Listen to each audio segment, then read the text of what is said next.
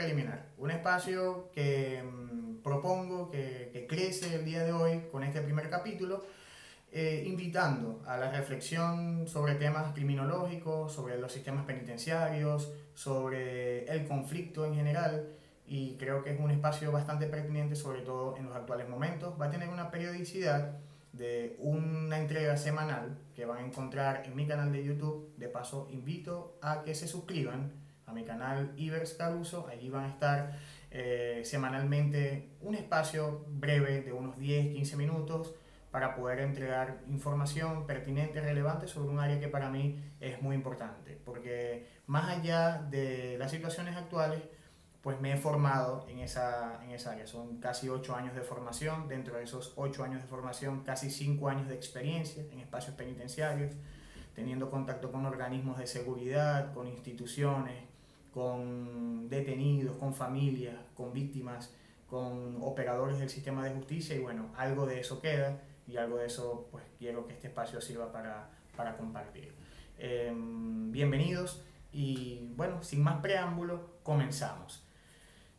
Para nadie es un secreto que en la actualidad estamos atravesando por una situación a nivel de salud pública, a nivel mundial, que, de la cual ninguno de nosotros somos ajenos y tal vez por esa misma situación surge un espacio como este, de esa creatividad, de esa necesidad de poder, eh, de esa necesidad de tener algo que comunicar.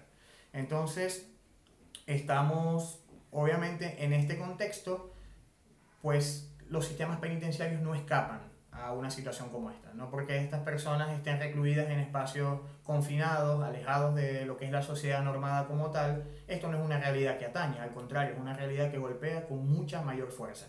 Em, para nadie es un secreto, sobre todo a nivel de América Latina, que los sistemas penitenciarios están en franca crisis. Y digo que para nadie porque no es necesario ser um, especialistas para saber que las cárceles están hacinadas, que nosotros mismos como sociedad estamos viviendo de alguna forma ciertas consecuencias cuando se dan casos de extorsión, cuando se dan casos, digamos, de crecimiento de la violencia, cuando se dan casos de crímenes que obviamente están siendo cada vez más organizados, del crimen organizado, porque eso tiene que ver con una dinámica de adentro afuera. Entonces sabemos que algo pasa, pero de repente no tenemos ciertos detalles. Vinculado a eso, pues, y trayendo obviamente a colación el tema del COVID-2019, quiero hablar de este tema, porque ya en los sistemas penitenciarios habían crisis de salud pública, con el COVID obviamente se han intensificado. Quiero traer a colación para eso dos informes que han sido publicados recientemente. El primero por el este, Prison, World Prison Brief, eh, que es como esta institución a nivel internacional, global, con sede en Londres, que se ha encargado desde el año 2004 de tener como una data lo más afinada posible de lo que es la realidad penitenciaria por países. Obviamente, el 2 de abril de este año acaban de publicar su informe, en el cual hay algunos elementos que me gustaría puntualizar, que me gustaría entregarles, para que podamos ¿Por, qué es importante ver esto? Bueno, porque más adelante vamos a bajar mucho más en la reflexión y vamos a ver cómo se da la mano esto con la situación del COVID-2019. En este informe, obviamente ellos destacan que desde la época del 2000, así como la población mundial ha venido en crecimiento, la población penitenciaria también ha venido en crecimiento. ¿Qué significa esto? Hemos decidido como sociedades darle mayor relevancia a lo que es la prisión como mecanismo para dirimir el conflicto y para entregar justicia a la víctima como único elemento, siendo que hay algunos tipos delictivos que pudiéramos nosotros trabajar desde otra forma, desde otra perspectiva, desde otra dimensión para poder igualmente no menoscabar lo que es el concepto de justicia, pero obviamente em, ayudar un poco a que la sociedad evolucione, a que estos centros penitenciarios obviamente puedan enfocarse en un tratamiento a la persona que está allí. De allí que Holanda, que es un país que ha tenido mucho éxito en este tema, inclusive llega al punto de cerrar prisiones, es porque leyendo un poco la literatura, analizando la literatura disponible, se ve que Holanda se centra en la atención a la persona. Obviamente cometió un delito, cometió un error, si lo vemos en un nivel mucho más amplio, pero la persona obviamente debe ser tratada para poder ser insertada nuevamente o colocada o abrirle la posibilidad de que vuelva a establecer esa convivencia con sus demás pares de la sociedad.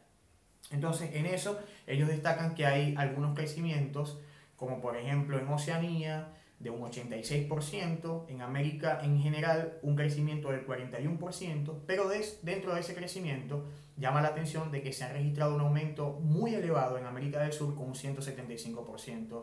eh, en la tasa o en el porcentaje de personas detenidas.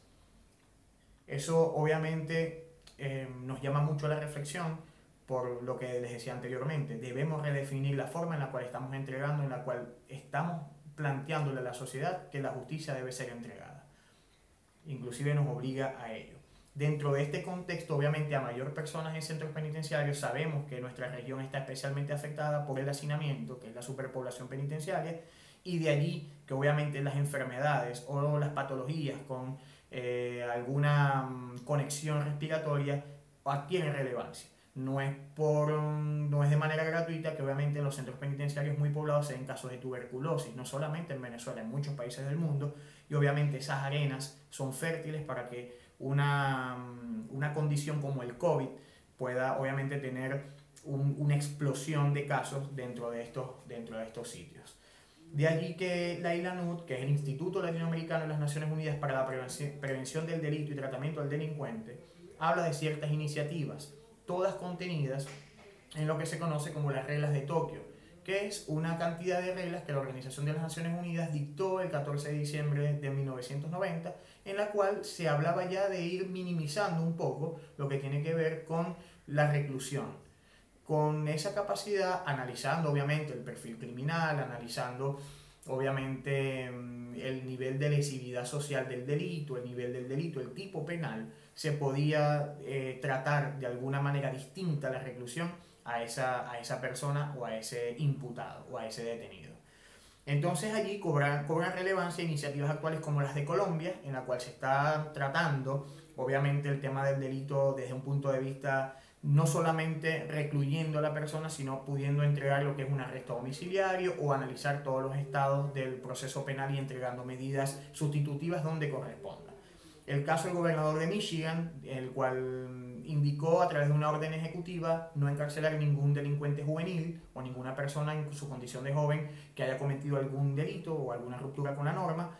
Y obviamente invita la IDANUD en un informe hecho a título muy personal por el director de esta institución em, a, mirar, a dar una nueva mirada, una lectura nueva a ese tratado o a esas reglas de Tokio Em, del año 1990. Fíjense que este, hace ya algunas décadas, pero siguen teniendo relevancia, lo cual me hace pensar de que pudiéramos estar mirando nuevamente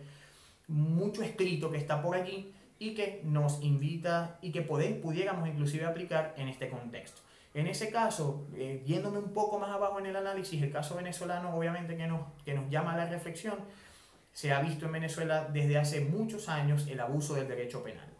En la actualidad hay más de 350 detenidos por razones políticas, los cuales pudieran ser perfectamente puestos en sus domicilios, y este tema de los supuestos delitos económicos en los cuales la actividad económica se persigue con derecho penal y la penalización de la pandemia. Las personas que de alguna u otra manera han relajado la norma son puestas en detención, cuestión que obviamente no ayuda a la misma situación de tratar de contener esta, este contexto sanitario a nivel internacional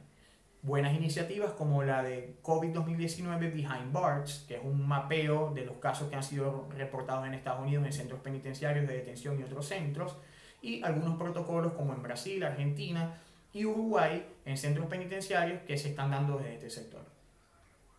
Por ahora es lo que puedo compartir con ustedes, interesante, pueden reflexionar al respecto. Voy a dejar los links de cada una de las fuentes que he citado en la descripción del video en YouTube donde lo podrán encontrar. Una vez a la semana nos estaremos viendo por acá. Suscríbanse a mi canal de YouTube, Ivers Caruso, y a nuestra cuenta de Instagram, audiencia piso preliminar, para seguir encontrando contenido de este tipo y otras publicaciones también de interés, porque es un tema del que sin duda hay que reflexionar, porque la cárcel no solamente está entre las cuatro paredes. Hasta una próxima oportunidad.